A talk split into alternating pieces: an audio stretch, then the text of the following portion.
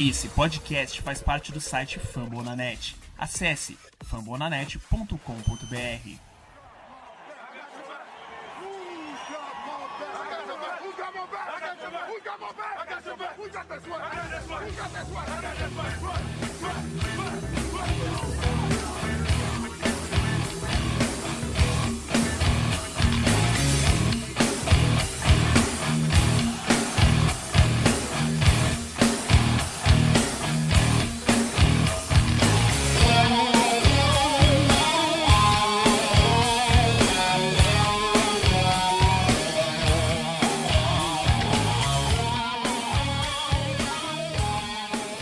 Fala galera do Pro Seahawks Brasil, estamos de volta aqui para mais um podcast essa semana, trazendo tudo aí desse Wild Card Game em que o DK Metcalf quebrou aí o recorde de recepções em número de jardas para um rookie num jogo de playoffs e a gente avançou aí para o Divisional Round contra o Green Bay Packers.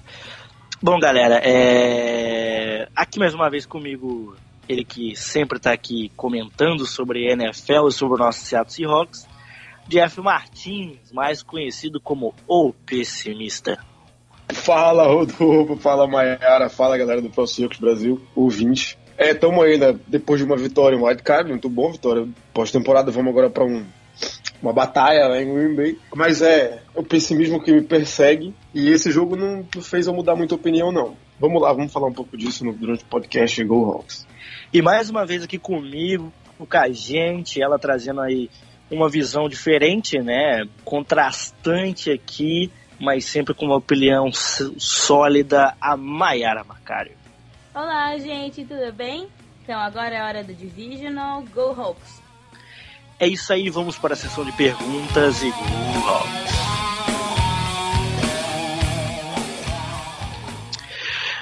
Bom, Jeff Mai, vamos selecionar algumas perguntas aqui para a gente poder falar um pouco com a nossa galera aqui que acompanha o nosso podcast no Spotify, no Deezer, lá no Famonanet, no nosso site. Tem várias plataformas aí, é, no iTunes, qualquer lugar você pode encontrar aí o nosso podcast. Bom, bom, o Rodrigo Luque, ele pergunta aqui no que o Seahawks sobressai em relação ao Green Bay Packers. E eu vou mandar essa para Mai. Assim, eu acredito que a gente tem um corpo de recebedores um pouquinho maior do que o deles. É, o Rodgers vem sofrendo muito com recebedores, mesmo tendo o Lazard. Ele tem dois recebedores. Ele tem o Jones, que na verdade é o running back, e ele tem o Adams. E, e é isso. E esse é o grande problema para ele. Se você marcar esses dois caras, o Lazard não segura a bola, fica difícil para ele conseguir jogar. Então, para todos os pontos, Seattle com, com o DT Metcalf jogando melhor, aparentemente a gente tem melhores, é, melhores chances com recepções. É, a defesa do Packers é superior à nossa, mas se a nossa defesa jogar o que vem jogando nos últimos jogos, é possível que a gente consiga parar eles. A gente, hoje a gente só tem algo de melhor que Green Bay, é o Russell Wilson. Tá? É, ele tem ali uma temporada bem melhor que a do Aaron Rodgers, que não é nada eu também vi, vi para ouvir você falando isso. Exatamente. Mas é óbvio, é óbvio. É óbvio que se a gente for aqui discutir. É, não, acho que os dois já estão equilibrados ali na questão de, de performance. Os dois estão bem iguais. Mas é, é só. É só. A perda do Chris Carson, a gente tinha um jogo terrestre mais potente que o Green Bay, mas a gente não tem mais esse último jogo contra, contra os Eagles, a gente vai falar isso daqui a pouco, ele mostrou aquilo que eu, que eu falei na, na, na época da contusão do Chris Carson. A gente ia voltar a ser o time de 2017. O Russell Wilson carregando tudo. Ele foi o melhor corredor do time. Isso aí lembra a gente de outros tempos, né? É, 2017, aquele ano que o Russell Wilson foi, foi tudo no time. Foi o running back, foi o quarterback, ele foi absolutamente tudo no time. Então é isso. Dessa maneira é muito difícil a gente ver sem Green Bay. Até porque eles estão. É, o Aaron Jones no último jogo contra, contra os Lions, ele correu para 100 jardas. Tá? Eles têm um grupo de recebedor. Eles têm um jogo aéreo é, bem melhor que o nosso. O próprio Aaron Jones é um, é um fator. Tá? É, Davante Adams, o Lazar, que a Mai falou. O Jimmy Gray é um tarim titular. Não pode ser mais aquele Jimmy Gray. O Jones tá bem mal também essa temporada. Mas eles têm um, um, um tarim titular, a gente nem tem. Tá. E, e, tem o próprio o Camblin. É, então é um, é um, jogo aéreo que funciona. é uma proteção melhor do que a nossa. Eu só vejo é, a chance nossa realmente nesse jogo, esse Russell Wilson, ele passar por cima do Aaron Rodgers. Ele tem uma atuação, talvez uma das melhores atuações da carreira dele. Tá? É, a, gente, a, nossa defesa teve um, teve um grande jogo contra os Eagles, mas teve seus problemas. E considerando que a gente jogou contra um time que estava completamente destruído e que entrou no jogo e perdeu o quarterback principal, jogou com um cara de mais de 40 anos, eu acho que o Josh McCown tem, e a gente ainda conseguiu ter 40, né? Tem 40 exato. 40, tem 40 exatamente. E a gente ainda conseguiu ter alguns problemas. Então é, é complicado. Acho que é, é, a gente é bem zebra. Seattle Seahawks é, bem zebra lá em Green Bay, sem dúvida. Bom, então a nossa próxima pergunta aqui, para a gente já alavancar aqui, é, o Edgar Baroncello, ele pergunta, ele sempre está acompanhando nosso podcast, ele pergunta como nós enxergamos a evolução do nosso jogo corrido com Travis Homer e o Marshall Lynch. Né? Eu acho que ele quis se referir ao fato dos dois evoluírem, não eles serem um upgrade em relação ao Carson e ao Penny, porque eles não são. Jeff, você que sempre fala bastante do nosso jogo corrido, gosta bastante do Chris Carson. É, como você tem visto o comportamento desse jogo terrestre do Seahawks? Bom, é, é, é, é aquilo que eu falei ainda agora, Edgar, já que sempre participa com a gente, sempre dá o feedback dele lá. A gente não tem jogo terrestre. De fato, é, uma análise fria, a gente não tem. Tá? O Travis Homer fez um grande jogo lá contra a equipe do, dos 49ers. Tá? Foi aquele pequeno breakout dele. É, não conseguiu repetir contra o Eagles, coisa que eu também previa lá. O nosso coach staff não é de fazer coisas que funcionaram, eles não têm inteligência suficiente para isso. Vamos explorar aquilo que está funcionando, vamos dar mais a bola para esse cara que mostrou que tem algo a oferecer? Não, é, apesar do Travis Homer não ter, não ter sido um desastre, mas ele também não foi aquele fator repito, o nosso fator foi o Russell Wilson e, e basicamente o DK Metcalf, parecendo muito bem brilhando no jogo de ontem, no jogo de, de domingo. O Travis Homer, ele carregou a bola por 11 vezes e conseguiu 12 jardas. Esse número aí é, é, é abaixo até da... não tem nem o que se falar. O Marshall Lynch faz o que pode, tá aí justamente para uma situação, né? E o que ele fez muito bem ontem, mostrando que ele ainda tem aquela, aquele quesinho do Beast Mode. Mas no jogo em si, lá no que diz respeito a, a impor o jogo terrestre, eu não vejo muita coisa desses dois. Tá? Até porque a nossa linha ofensiva também está com seus problemas. E a gente enfrentou também um grande time defendendo o jogo terrestre. Tem que se considerar. Mas aí deveria entrar o que? Uma, um playbook mais inteligente para esses dois. E a gente não tem. É complicado falar em, em desenvolvimento deles, até porque é, provavelmente o Machinute não vai estar no que vem.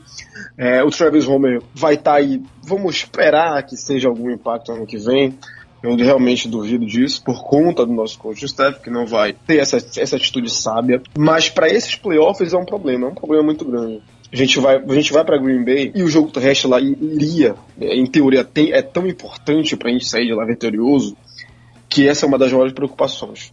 É, é, é difícil. Acho que, tratando de running back, eu repito, a gente não tem, a gente todas as nossas fichas não estão depositadas no Russell Wilson e na capacidade dele de jogar no mais alto nível que ele costumava jogar. Que ele se perdeu um pouco ali na segunda metade da temporada, que sempre fez isso em, em Seattle, vinha mal, é, teve um excelente jogo. Agora, domingo, apesar de, de muitos percalços do ataque, repito, em vários momentos a gente deu chance do Josh McCown empatar o jogo levar para prorrogação e a gente já tem problemas. É, então é isso, é, análise fria é essa, a gente não tem jogo corrido. A gente precisa de, de, outras coisas. A gente vai precisar de muita sorte também. Mai, o nosso querido Lucas Chimizo, ele pergunta aqui por que de acho o Seahawks draftou o LJ Collar sem nem ele estar jogando. Ele que não está sendo utilizado aí pelo coaching staff. Aí é uma pergunta muito difícil de se responder, porque Seattle tem essa mania absurda, né? De draftar uns caras e. Ah, eu não quero usar você. Vou te deixar ali sentado sem fazer nada. É. Não sei, não serve no plano do. do Pete. Acho que é a melhor definição. Não serve pro plano de jogo do Pete. Jeff, LJ Collar, que a gente criticou bastante a escolha, tanto quanto a do Rashad Penny, e Seattle não tá usando ele porque ele não consegue progredir aí para o nível da NFL. É, exatamente. É, é, não é surpresa para ninguém, ninguém esperava que o LJ Collar ia chegar ia ocupar a vaga, ia ter a mesma performance, eu ia ser o substituto natural do, do Frank Clark. A gente sabe que foi um puta reach, a gente não deveria ter draftado o defensive end TCU lá na, na escolha, tá? É, haviam times interessados, sempre correu aquele boato, Dallas está muito interessado nele, coisa e tal. Inclusive, até antes de fechar a janela, haviam rumores que o Dallas poderia se interessar numa negociação, não aconteceu. É uma completa decepção. É a, é a grande decepção da temporada. Tá? É, uma escolha de primeira rodada é aquilo que todo mundo tá careca de saber. Ele tem que vir para somar, ele tem que vir para jogar. É, não é a primeira vez que a gente faz isso. Tá? O Angie Cole é só mais um dentre tantos. O próprio Rashad Penny demorou a se encontrar e quando se encontrou esse ano se machucou. Ainda considero uma escolha equivocada, muito equivocada. Não no nível do LG, porque ele conseguiu produzir. O LG nem, nem isso ele consegue. Veio para jogar numa função que seria, é, teoricamente, em Five Tech, aquela coisa que o Michael Bennett fazia muito, é, é, pairando pelo miolo da linha, pairando pela extremidade da linha, ele não consegue fazer isso. Seria um híbrido defensive técnico com defensive end, né? É, de, é, exatamente. E não conseguiu, tá? Ali na pré-temporada, na pré-temporada eu já notava que esse cara tá muito pesado para ser um, um pass rush na NFL. Ele não vai conseguir. Talvez até isso explique, não sei.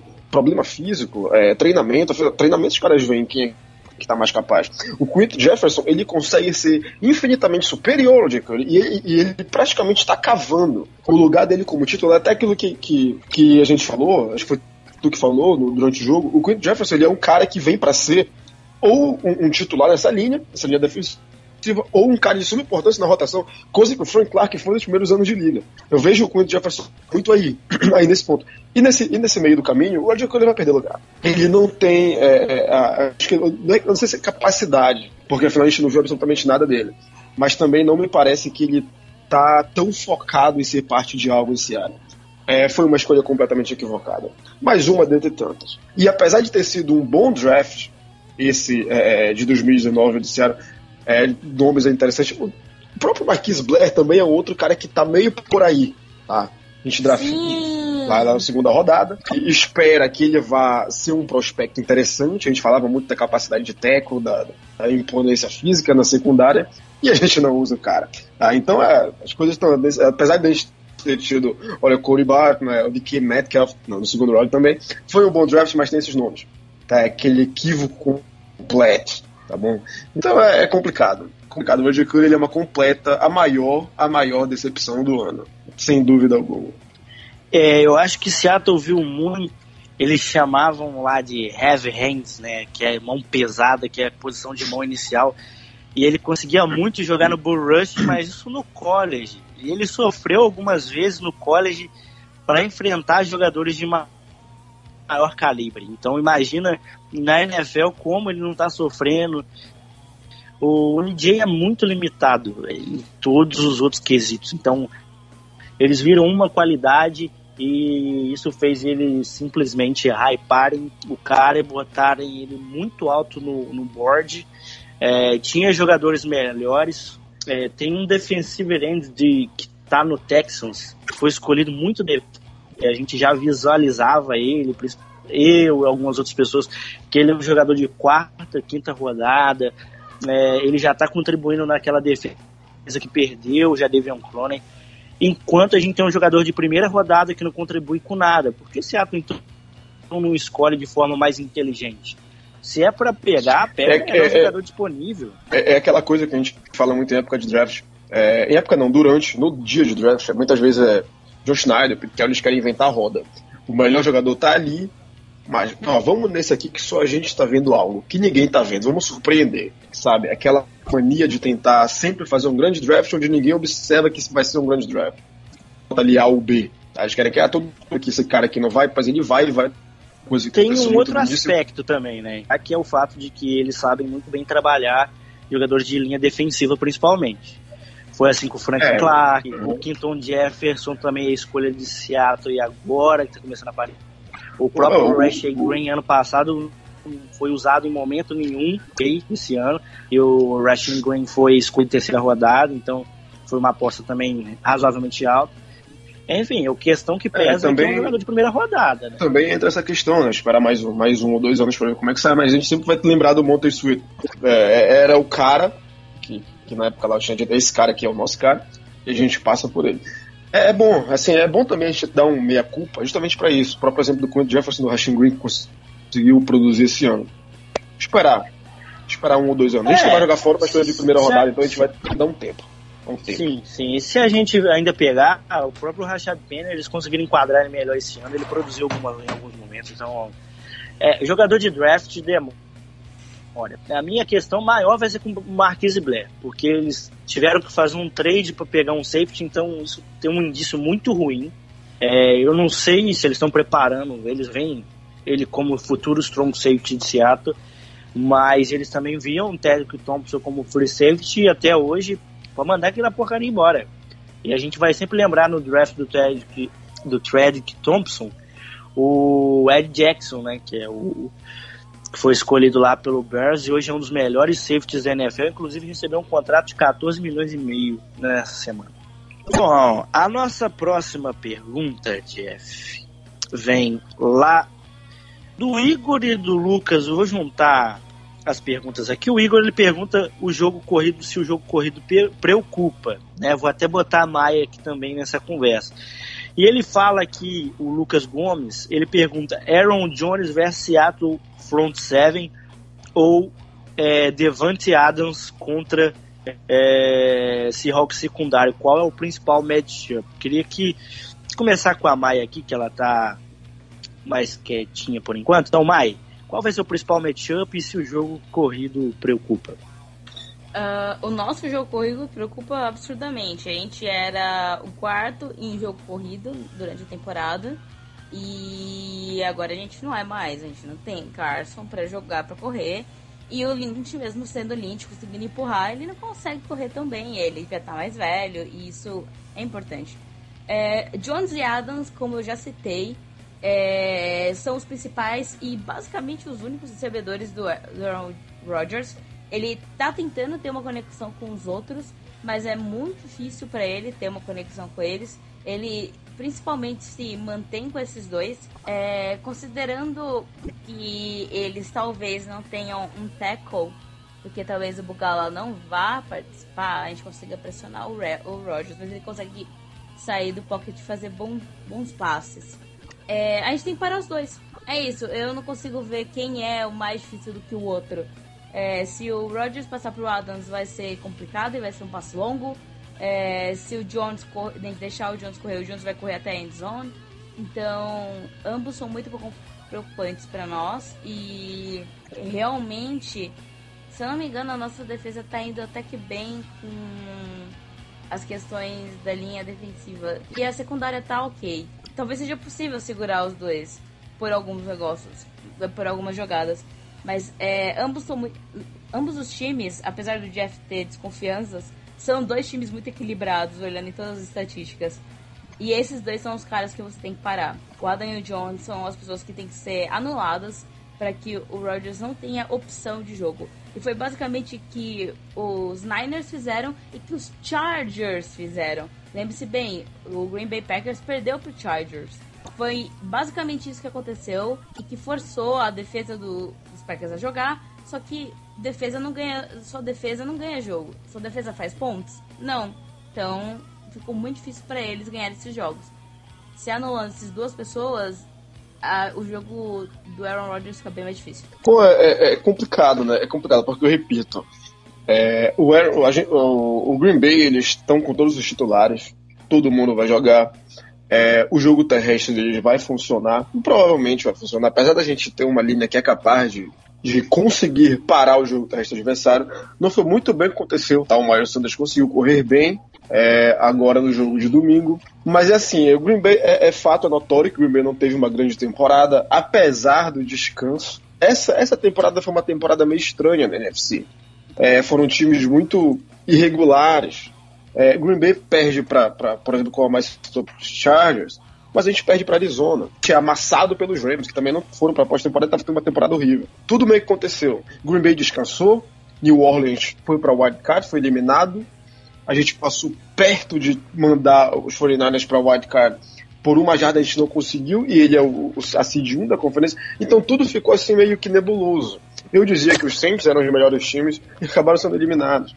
Então, de fato, talvez só, só reste hoje o Baltimore Ravens, né? Tipo, pô, é o maior time de todo os playoffs. Mas também pode ser que aconteça uma cagada e seja eliminado também lá pelo, pelos Titans, que cometeram um crime de eliminar os Patriots. Então tudo é meio que nebuloso, principalmente, sobretudo em pós-temporada. A questão é que Seattle tá muito, tá muito baleado. E a gente ir para Green Bay sem jogo terrestre é muito complicado. E, e do outro lado, como, como foi a pergunta, acho que a gente vai ter problemas com o Aaron Jones. É, Green Bay ele é, é o 18 time é, em, em jardas terrestres na liga. Tá? Ele é, ele tá ali no meio de tabela também em jardas passadas, não foi, repito, não foi uma grande temporada, mas a gente também é, cede muitas jardas pelo box. E é aí que Green Bay vai. É, é, eles estão estudando, eles sabem da, da nossa deficiência. E é ali que vai entrar o próprio Aaron Jones, é ali que vai entrar o Davante Adams. Tá? Então é, o Jimmy Graham vai flutuando por aquela zona e eu vejo que a gente pode ter realmente problemas. É, é, a, a volta do Dwayne Brown, ela é imprescindível para esse jogo. A gente precisa, nesse momento, estar tá pensando num, num, num, play call inteligente, porque se a gente for jogar da mesma maneira que a gente jogou contra a Philadelphia, a gente vai perder. Mas é, é isso, acho que é, os dois matchups são, são ruins pra gente.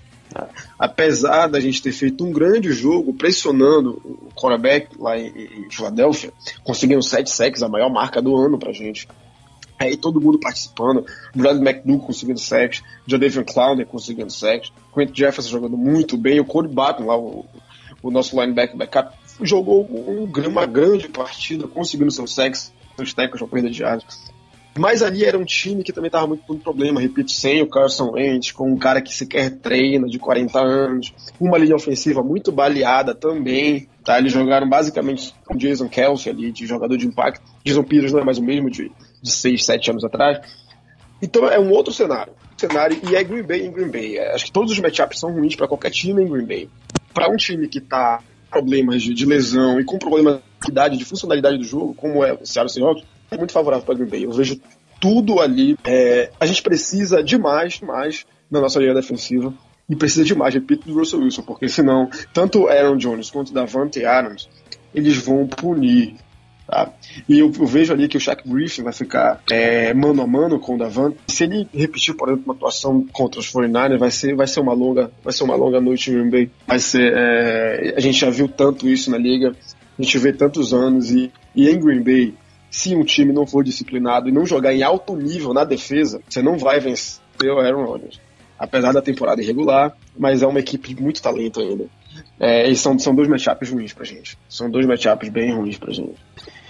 O Paulo Pérez pergunta aqui pra gente é, se nós temos chances de vencer o, o Green Bay Packers e aonde seria o ponto fraco a ser explorado pra gente sair vitorioso. Mai. A primeira coisa que a gente pode falar é que o fator casa é importante para Green Bay. Eles estão 7 a 1 em casa, só que a gente tá 8 a 1 em, fora. As coisas pra gente jogar fora, aparentemente essa, essa temporada é melhor do que jogar dentro. É, então, Green Bay tá sem o Bulaga e ele tá como questionável. Eu não sei se ele treinou, porque hoje é terça, então fica difícil de saber quem vai jogar e quem não vai jogar. Green Bay e Seattle, eles são bem parelhos em pontos é, concedidos, pontos feitos, tackles feitos, rush, tudo, a defesa, elas estão bem parelhas, apesar do que todo mundo está falando. É bem estranho isso. A defesa deles em passe é melhor do que a defesa em corrida. Então, assim, a gente precisaria de um jogo corrido melhor. O que a gente vai ter que fazer é marcar Devante Adams, marcar o Jones, impedir o Jones de sair da linha, ele não conseguir passar, eles impedirem o jogo corrido deles e forçar o Aaron Rodgers a confiar nos outros recebedores dele que ele não confia. O Lazard ele pega de vez em quando, mas na maioria das vezes ele dropa. E esse é o grande centro do e o grande problema, na verdade, se você for pensar. Jimmy Drop Graham. Exato. É, o grande problema de Green Bay é que eles têm. Na verdade, assim, o Jones consegue receber a bola de vez em quando. Dois recebedores, mas um recebedor em si. Ele tem, os, ele tem o Adams. E o restante é, é uma coisa que não há conexão com o Aaron, que não tá jogando exatamente a melhor é, temporada dele. Ele não tá jogando em 2011. Ele tá jogando uma temporada que ele tem altos e baixos, tem vezes que ele tá totalmente apagado no time. Então, a gente vai ter que explorar isso, pressionar ele, segurar esses dois caras e tentar lidar com a defesa, porque a defesa é o grande problema pra gente, no caso. A defesa deles é boa, mas a defesa deles é faltosa. A defesa de Green Bay é uma defesa que consegue cometer várias faltas. Às vezes elas são pegas, às vezes elas não são, como no jogo do Lions, de qual deram face mask do coitado do, do defensor do, dos Lions. Mas, em geral, Green Bay tem um time que comete uma quantidade de faltas grandes. É isso que a gente tem que segurar. Devante Adams e Aaron Jones.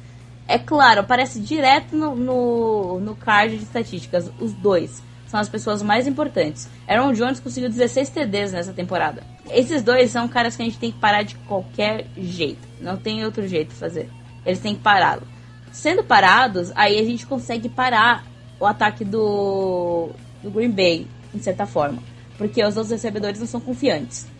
E aí a gente vai ter que fazer uma boa magia e uns bons passes do Russell contra a defesa do Green Bay, que é boa contra passe, não é a melhor de todas. A gente não tá falando de defesa nível, por exemplo, Niners ou outros.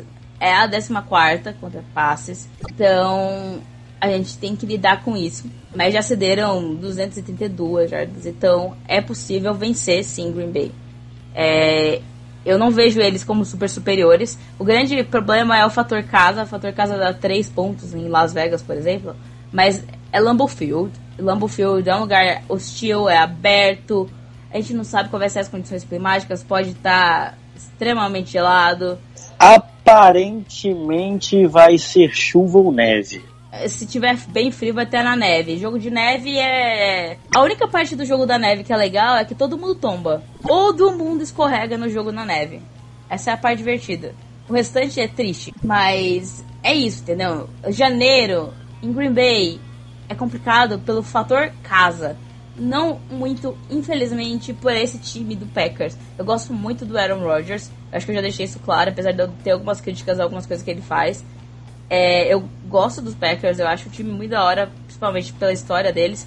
Mas esse ano eles não estão tão bem assim, eles são muito inconcisos. A gente também é inconciso, são dois times bem parelhos. Então, é, talvez as lesões no nosso time sejam o, nossa, o nosso grande problema e fazem a gente ficar um pouco abaixo. Mas em geral, é jogo parelho. Vai ser jogo. Pode ser um jogaço, ou pode ser um jogo muito ruim. Essa é a situação nesse jogo. Bom, a nossa outra pergunta aqui é do Renato Santos. Ele pergunta que, pelo fato de nós já termos ganhado vários jogos por uma posse é, de bola e também ter ganhado vários jogos fora de casa, isso pode ser um fator mental para o time suportar a pressão nos playoffs, Jeff? Bom, é, é aquela questão, né? É, tu pode ver o copo meio cheio ou meio vazio. A gente vence é, uma porrada de jogos nessa temporada por uma posse, mas é muito por conta também. É, não é aquela questão de fator mental. Esse time aqui ele mentalmente é muito forte. Tá uma posse, beleza, não vai mais ter jogo. Muitas, em muitos jogos por incompetência do adversário também.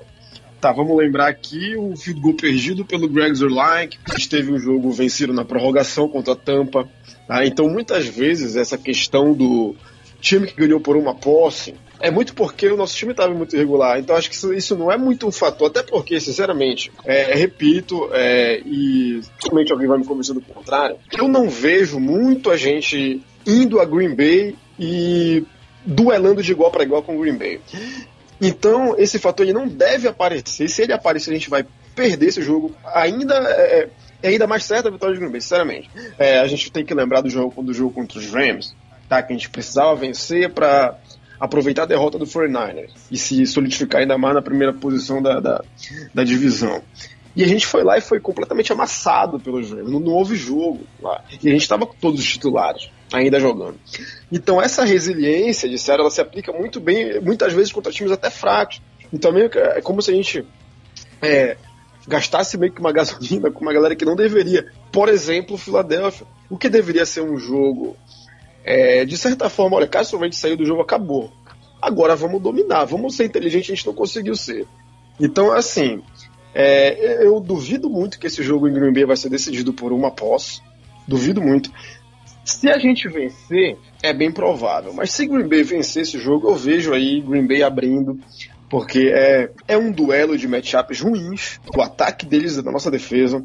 É, a nossa defesa contra o jogo aéreo, ela tá bem ruim esse ano. Se a gente for pegar. Pro, a, a, tem, tem um ponto aqui que eu acho que a Mai falou ainda agora. Uma, das, uma das, dos pontos fracos da equipe de Green Bay, e ela mostrou isso durante a temporada, é justamente na defesa contra o jogo terrestre. Esse poderia ser um ponto crucial. O que me leva a, a, a afirmar que se o Chris Carson tivesse em jogo, se o Rashad Penny tivesse em jogo, eu diria, eu mudaria minha opinião. Falar, pô, a gente tem muita chance em Green Bay. Tá? Não é uma boa defesa contra o jogo terrestre. Só que aí é o caso diferente.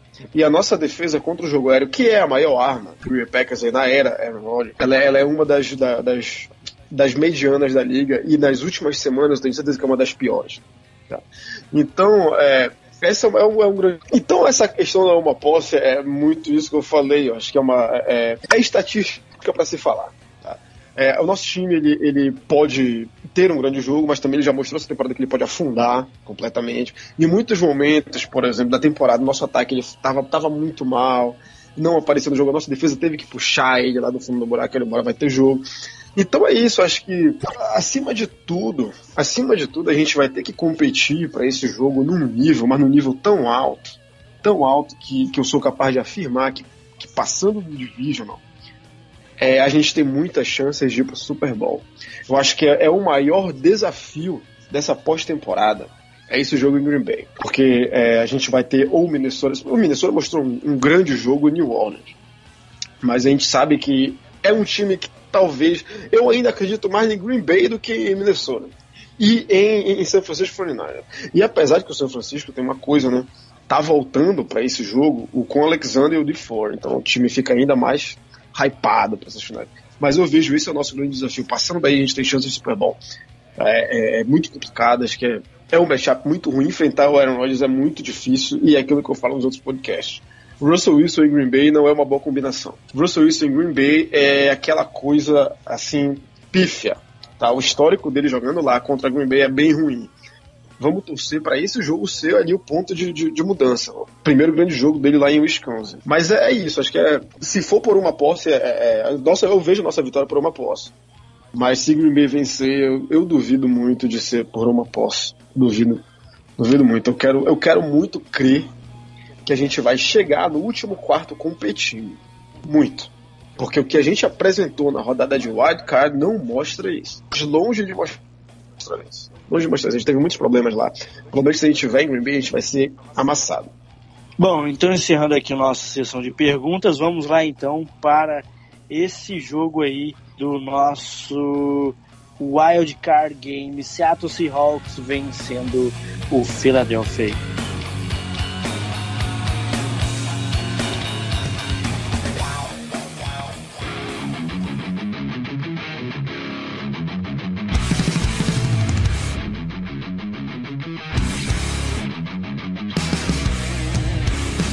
Seattle Seahawks e Philadelphia Eagles. Seattle foi lá na Filadélfia enfrentar o Eagles pela essa rodada de wild card e acabou vencendo aí por 17 a 9. Jogo que foi bastante difícil aí para o nosso jogo terrestre, mas o menino de K. Metcalf brilhou aí com o Russell Jeff, já deixa os seus pitacos aí.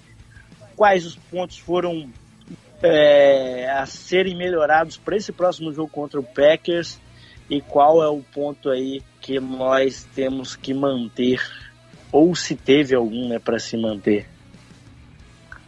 Bom, é, só para é, uma extensão daquilo que a gente já veio falando, o que, que esse jogo mostrou? É, e é esse que é o meu medo para a gente ir em Green Bay. O que, que a gente precisava mostrar nesse jogo para vencer? A gente mostrou foi uma grande partida do Russell Wilson, tá? Uma grande, uma partida como ele estava é, é meio que devendo um pouco nas últimas semanas. E foi uma grande partida do DK Metcalf. Quem diria que o DK Metcalf, apesar de, de ter talento, apesar de ter tido uma grande temporada como calor, mas quem diria que ele ia ter ia quebrar o recorde de, de, de jogo em pós-temporada é, de estreia para um calouro, um, um wide receiver calouro. Ninguém diria. Então aconteceu aquilo que foi um fato novo. Aconteceu aquilo que ninguém esperava e a gente vence. Só que, se alguém te dissesse, Rodolfo, se alguém te dissesse, Mai, é, olha, o cara volta do futuro e avisa para vocês antes do jogo. O Carson Wentz vai se machucar no primeiro quarto, vai entrar o Josh McCown, o Russell Wilson vai passar para 325 jardas e o DK Metcalf vai quebrar o recorde histórico de um calouro recebedor em playoffs. Vocês não iriam pensar, você também ouvinte, que porra, a gente, passe, a gente vai passear nesse jogo. Olha tudo que aconteceu. Eles vão estar sem o quarterback titular, é um time sem recebedor, é um time sem Tyrande, é um time sem, sem uma linha ofensiva também. A gente vai passear. Mas no final do dia o placar foi 17 a 9 então, é, é, essa é uma grande preocupação para a nossa equipe. E é por isso que eu digo que a gente vai, mas como uma zebraça, para tentar enfrentar o Green Bay completo, descansado, com, com uma linha ofensiva melhor, com um corpo de recebedor melhor, com, com um grupo de running back titular, com uma defesa que pressiona o quarterback, com uma secundária que tem muito talento, apesar de não terem números, mas em playoffs o talento muitas vezes pode sobressair. Tá? E, é uma secundária de talento, jogadores de primeira rodada desses últimos, desses últimos drafts. Então é essa a grande preocupação que eu tenho, porque se a gente for repetir o mesmo jogo, na condição que, que o Philadelphia se encontrava, isso é uma coisa que, que a gente até falava lá no, no, tá, no dia do jogo, lá estava falando com o Bruno, lá no, no grupo lá do Fama da Net, se o Carson Wentz estivesse jogando, a gente provavelmente iria ter sido eliminado. Tá? É, provavelmente não, mas a gente ia sofrer grandes riscos, tá? De ter um cara que luta, de ter um cara que estende jogadas, um cara que, que tá treinando, que conhece o playbook todo.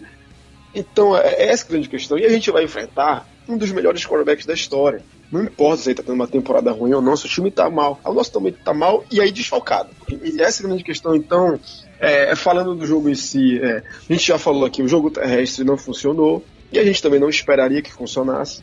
É, se tem uma coisa que, que é muito boa ainda em Filadélfia, é o front seven, e eles conseguiram jogar bem. É, o Russell Wilson teve que carregar o piano, mostrando de novo uma faceta que o time está inserido agora, que é Russell Wilson ou nada. A defesa foi muito bem. Tá? A defesa foi muito bem, e isso a gente tem que elogiar. E assim, meio que aconteceu muito, foi muito parecido com o primeiro jogo em Filadélfia. Na semana Nossa, linha ofensiva até... parecia papel, né, inclusive. É, e, inclusive até o placar foi igual, né? 17 a 9. Aí, se bem que lá tava 17 a 3, Garbage Time falar que o Austin Reed fez um, um, touchdown. Mas a história se repetiu. A nossa linha defensiva amassou o quarterback, amassou o Josh McCown. Tá? Foram sete sacks, o maior número de sacks da temporada. Todo mundo jogou bem. É, o Bradley McDougall jogou muito bem. 11 tecos, foram dois tecos para perda de jardas, mais um QB hit e um sec. Foi uma grande partida do nosso safety. Então a gente tem muito que se segurar também nessa defesa. É um ponto que eu torço também para se repetir, porque a gente já viu grandes partidas defensivas, péssimas partidas defensivas. A gente meio que não mantém o, o padrão, mas é aquilo também que eu falei na, agora há pouco. Na NFC, é, os times estão muito, estão muito inconstantes, então isso é um fator para todo mundo. Green Bay também pode ter um péssimo jogo, é, mas a, uh, a, gente também pode ter um grande jogo. A gente pode ter um péssimo jogo e um grande jogo, um jogo único. Vai, é, tudo vai entrar ali no, como, como um fator decisivo. E, sinceramente, hoje a possibilidade, é, dado todo o contexto que a gente já falou aqui, a gente vai ter que melhorar muito, muito, muito. Aí entra aquela questão velha, batida, que tá, não sei se está todo mundo cansado de ouvir, se o pessoal gosta de ouvir, a gente vai para Filadélfia com, com um plano de jogo completamente pautado em big plays do Russell Wilson. Completamente. Tá? Por quê? Porque não há um, um, um, modo inteligente de se jogar contra o adversário. Travis Homer teve uma grande partida contra o 49ers, mas foi escondido na partida contra o Philadelphia. A gente tem que torcer muito para nossa defesa fazer uma partidaça e o Russell Wilson ter outra partidaça. Muito provavelmente o time de Green Bay vai chegar no Russell Wilson. Tá? É, o Kenny Clark é, é um excelente defensive tackle pressionando. É, Zadarius Smith e Preston Smith são, são ótimos outside linebackers pressionando pela, pela, pelas extremidades da linha. É, provavelmente o Dwayne Brown vai voltar. Eu acho que vai voltar, não vai? Apesar do George Fent ter, ter tido uma partida ok. Ainda é um game time decision, né? Ainda não é certo. É. O, o George Fent teve uma partida ok ele conseguiu não ser um. um, um, ele, ele, já, ele já teve uma partida boa contra a Philadelphia, contra, contra os 49ers, e ele teve uma partida é, é, boa também contra a Philadelphia. Ele comprometeu muito menos do que o Jamarco Jones, por exemplo, quando foi para jogar de left tackle. Então é isso, acho que a gente precisa de uma grande performance defensiva. O nosso ataque com essas contusões, ele está totalmente dependente do DK Metcalf, do DK não, do Russell Wilson, na conexão com o próprio DK, com o Tyler Lockett, sabe? Então é, é isso, é um jogo muito complicado, eu vejo esse jogo contra a Green Bay. É, é o teste de fogo da temporada. Repito, a gente passando, a gente tem chance de Super Bowl. E me corrija se eu estiver errado, mas suponhamos que os Vikings passem uma hipotética final de conferência em Seattle, não é? Sim, senhor. Sim, Sim, o senhor. Vikings É, passar jogando em casa. Vencendo o Green Bay, o que eu não apostaria. Eu não apostaria meu dinheiro em, em. É, a gente poderia ter uma chance, quem sabe, né, torcer demais, torcer demais para Minnesota ir lá e cometer um outro crime, tá? mostrar tudo aquilo que eles mostraram. É, e eles até têm chance. Eu acho que Minnesota tem bem mais chance, mas muito, muito mais chance contra os 49 do que a gente tem contra o Green Bay. É, então é, é isso, é um jogo. Mas também é, não quero. ah, Não, sou pessimista pra caramba, mas porque o meu time me obriga a ser. Mas eu também, sinceramente, Rodolfo, sinceramente, Mai, eu tô com aquela sensação, sabe, de jogo contra os Rams. É aquele jogo que eu tô com base o que aconteceu a, domingo. E a gente chegar ali pro terceiro, no segundo quarto já tá caramba, nada tá funcionando. E o Rodgers tá encontrando todo mundo. É three and out, three and out. Então é, é- sem jogo terrestre o jogo fica muito difícil. Fica muito difícil, mas é a gente vai estar na torcida por um grande jogo. Apesar de ser sim, é, é uma zebra, é uma zebra em Green Bay, Seattle. Hoje nessas condições atuais é uma zebra em Green Bay.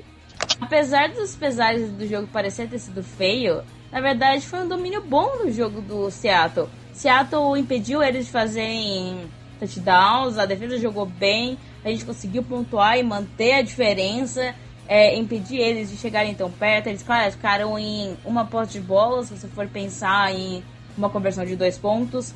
É, infelizmente, Carson Wentz saiu. É, e, diferentemente de todo mundo, eu fico preocupada quando Carson Wentz sai entre outro QB. Porque normalmente isso dá errado, ainda bem que não tem Nick Foles lá. Aí sim eu ia ficar preocupada. Eu não fiquei preocupada durante esse jogo. O começo eu achei ruim, teve algumas coisas que a gente não deveria ter pedido. O Myers ser bloqueado, esse é um dos grandes problemas. É, mas Seattle joga o jogo parelho com o time que ele tá jogando. Porque, de- lembrando o jogo anterior do jogo contra os Eagles, era o jogo contra os Niners. E uma hora, tudo bem, ah, não foi o primeiro tempo. Segundo tempo, Seattle voltou e voltou com tudo, quase venceu o jogo. Então, Seattle joga o jogo par, parelho com o time que ele tá jogando. É uma coisa chata pra torcedor, porque você fica nervoso, porque você não sabe o que vai acontecer? É, mas é isso. Então eu acho que o Seattle vai jogar um jogo parelho contra os Packers. É, das grandes coisas interessantes que aconte- aconteceram dentro do jogo de Seattle versus o Philadelphia, lá na Philadelphia, foi o Metcalf fazendo é, jogadas incríveis, pegando aquela bola que ele tinha perdido na- no jogo anterior, se vocês forem ver. É uma coisa muito interessante. É, a defesa jogou bem, forçando punches. Infelizmente a gente teve um missed field goal, mas eles forçaram vários punts. É, chegou uma hora que Seattle realmente é, relaxou, e isso é uma coisa que a gente tem que parar de fazer. Ah, não existe rela relaxamento durante ah, os playoffs. A gente tem que jogar 100% e esmagar o inimigo até o final. Mas é uma coisa que Seattle faz. Seattle mantém, a, se tá vencendo, ele se mantém ali naquela linha e deixa a defesa trabalhar. Apesar de um, um missed field goal, Jason Myers conseguiu acertar algum- um, outros field goals. Ele tá meio inconstante, mas ainda dá pra confiar. É, a delta dos Eagles era mais provável do que qualquer outra coisa. Eles eram uma grande zebra. É, pro próximo jogo, a gente tem que jogar novamente parelho. E a gente tem chance sim de ganhar Green Bay. Eu sou mais confiante que o, o Jeff, isso já tá sempre claro. Eu tenho. Eu acho que Seattle vai vencer. Motivos do porquê, eu não sei. Eu acho que Seattle vai vencer. Provavelmente vai vencer por um field goal ou por um touchdown. Talvez seja miraculoso e a gente esmague eles, mas duvido muito. Mas eu acho que Seattle vence. Um ponto que eu queria falar é a nossa linha ofensiva, né? o interior da nossa linha ofensiva está muito frágil. Eles foram completamente dominados contra o Philadelphia Eagles. O Joey Hunt está parecendo um boneco de posto, sendo atropelado por um mamute, com, com Fletcher Cox. E, hum, é uma analogia quase 100% perfeita, porque o moleque era um papel na frente de um cara enorme que dominou o jogo, ele estava sentado o tempo todo. Eu acho que qualquer torcedor de Seattle gostaria de assistir o jogo da onde o Joey Hunt é, assistiu o jogo no, no, no último domingo. É, dentro de campo, sentado ainda. Então, faltou o café, a pipoca, né? Para ele ficar completinho lá. Mas, em todos os aspectos, eu acho que outra coisa que é muito negativa foram as faltas. Eu acho que a segunda falta do Tree Flowers não foi falta, pouquíssimo contato.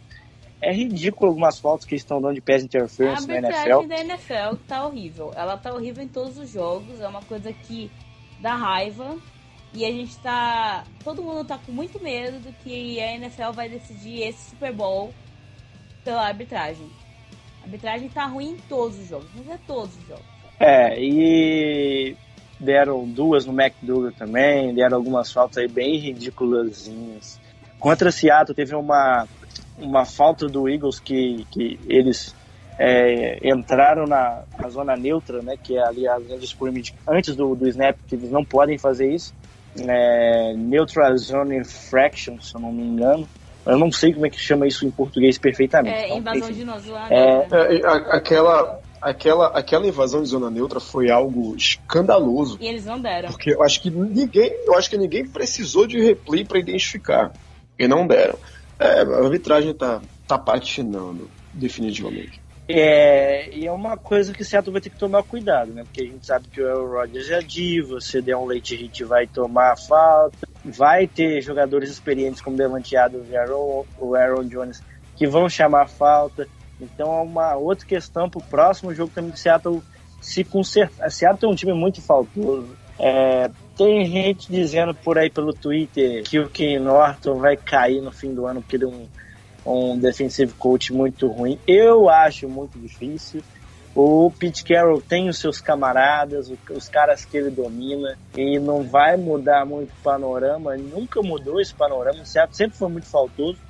Antigamente, eu acho que vocês vão lembrar, né? A gente ia o Michael Bennett para cometer essas faltas aí na defesa. De, é, é, infração na zona neutra, sei lá. E offside. agora a gente tem o Jadevian, é, offside.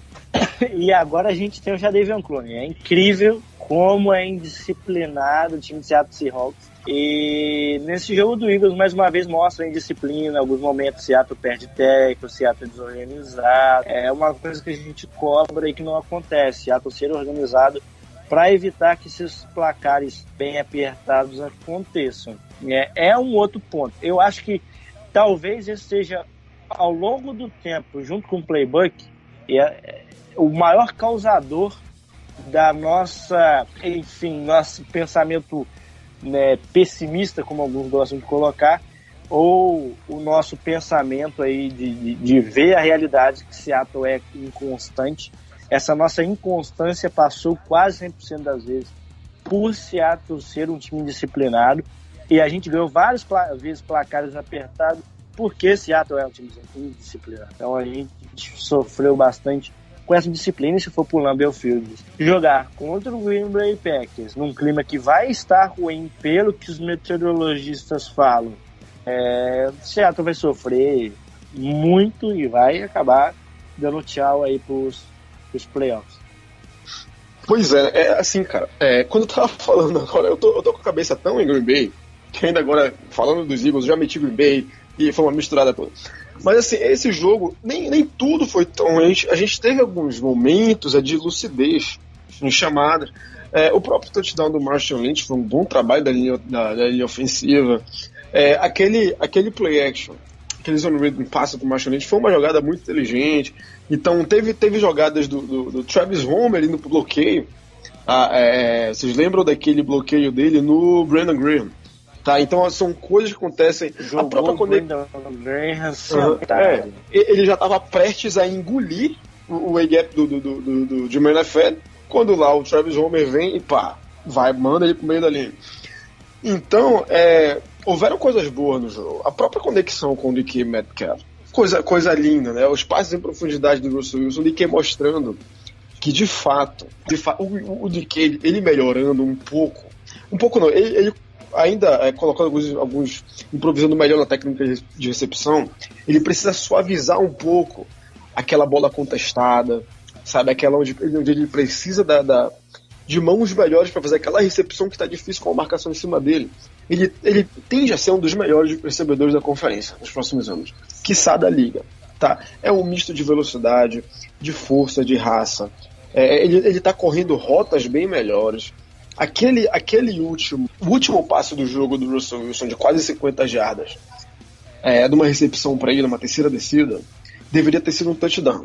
Ele tinha conseguido uma separação muito grande do, do, do safety, que estava todo mundo próximo, ali no segundo nível. O próprio Russell Wilson disse que se eles precisassem de touchdown, aquele, aquele lance teria sido um touchdown.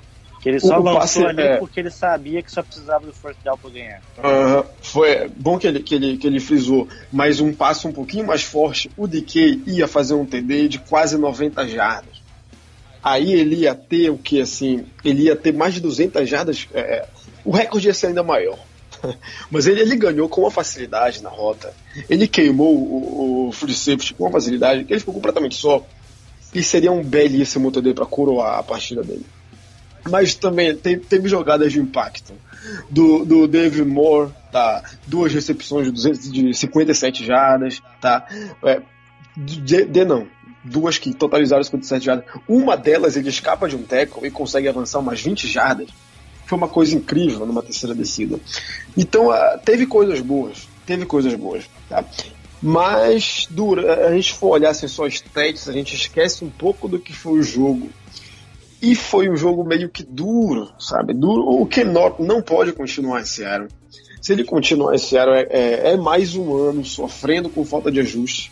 Tá? A gente continua na insistência de não colocar o Nickel, apesar do time deles nem ter recebedor o Zach Ertz jogando é, com, com problemas seríssimos de, de laceração no, no rim. São esses ajustes que me deixam com medo. E a gente já está vendo isso basicamente toda a temporada, que dá que coloca uma pulga atrás da orelha para esse jogo contra o Green Bay. Mas houveram bons momentos. É, repito, o Russell Wilson com o DK foram os nomes do jogo. Defensivamente, é, o time jogou muito bem. É, é, tem esses pontos negativos, tá? No, no, principalmente ali, sobretudo no box, mas ali a defensiva foi muito bem. É, como eu já falei aqui, o Brandon McDougall foi muito bem. O Quando Diggs ele dá uma segurança que ninguém estava conseguindo dar. É, o jogo mostrou coisas boas, mas como um todo, como um todo, é, é, eu acho, eu vejo assim que foi um pouco decepcionante. Um jogo decepcionante. Assim, podem me chamar de pessimistas todos os ouvintes, mas foi decepcionante. 17 a 9 contra um time naquelas condições que estavam os Eagles é uma coisa não só decepcionante, mas é preocupante. Bom, galera, então nós vamos aqui caminhando para as nossas considerações finais, já que falamos bastante do jogo de Green Bay, já salientamos os principais pontos, as perguntas de vocês foram exatamente sobre isso. Acha que, que não tem nem muito mais o que falar, a gente ficaria enchendo linguiça e o podcast delongaria ainda mais, ficando meio maçante e chato, batendo nas mesmas teclas. Então, por isso, nós vamos hoje só aqui encerrar com um belo de um palpite. Maiara Macário, em seu ponto de vista, se Seattle ganhar ou perder, qual vai ser o placar desse jogo? Eu não consigo prever placar, mas sete pontos de diferença, Seattle vence. Jeff, só um palpitezinho. Eu sei que é difícil para você botar Seattle ganhando, mas. Em uma Palpite tarde de... inspirada, uma tarde inspirada do Russell Wilson e uma tarde sem inspiração de Russell Wilson. Vamos lá, numa tarde inspiradíssima de Russell Wilson, de defesa 46 do Chicago Bears, da nossa defesa, eu diria que 21 eh, a 17. Numa tarde que eu realmente creio que vai acontecer numa tarde ruim pra gente, uma tarde difícil, uma tarde dura, enfrentando um adversário melhor, é, a gente com muito desfalque, com problemas em coordenação de jogo, em play calling, é, numa tarde onde a defesa, o Mike Pettino, ele vai tentar anular o Russell Wilson de todas as maneiras. É o meu placar para esse jogo, me desculpem todos, mas é, é 34 a 34 a 17 no meio. Bom, eu vou por um lado meio torcedor aqui. Eu acho também que Green Bay tem maior chance de vitória. Entretanto, vou acreditar no meu Seahawks aqui. Não sei porquê, não me deram motivo até então, mas eu vou num 24 a 17 com um drive final para Green Bay e não conseguindo converter ali para a gente morrer do coração até o final. Olha, eu vou, eu vou mudar aqui, porque pô, 34 a 17 já, já vai pegar pesado. 27 a, a 17. Naquela tarde, Green Bay muito bem. Se Green Bay vencer, 27 a 17. Seattle vencendo aquilo, 21 a 17. É isso aí, galera. Então, vamos encerrando nosso podcast por aqui. Não deixe de curtir nossas redes sociais, canal no YouTube, é, assine o Spotify, Deezer, iTunes para acompanhar nosso podcast. Também estejam ligados aí no nosso Facebook, Instagram, Twitter e tudo mais para acompanhar sempre textos de alta qualidade que a nossa galera tá produzindo aí. É isso aí, galera. Forte abraço e Go Hawks. Bora vencer, gente, e Go Hawks. É isso aí, rapaziada. Parabéns a todos nós. Mais um, um jogo de Division, o último jogo de Divisional Round que a gente tinha participado foi aquela derrota, aquele ataque massacrante da Atlanta Falcons e que a gente tenha uma melhor sorte. Que a gente possa Acho que a gente está tão próximo, né, do, do, do, do, da sonhada final de conferência. Espero muito a, a nossa torcida. Eu vou fazer umas mandingas, vou, vou, vou é, rezar para alguns deuses, porque é para a gente passar. É tão grande, mais um grande jogo do Russell Wilson, mais um grande jogo do Kim Metcalf, de, de, da nossa defesa e tudo. E vamos lá com fé, com sorte, que a gente vai vencer esse jogo. E é isso aí, galera. Ouçam, curtem, compartilhem, concordem, discordem. Deem o feedback de vocês. E é isso aí, vamos lá. Rumo a Green Bay e rumo a uma vitória. Vamos rock.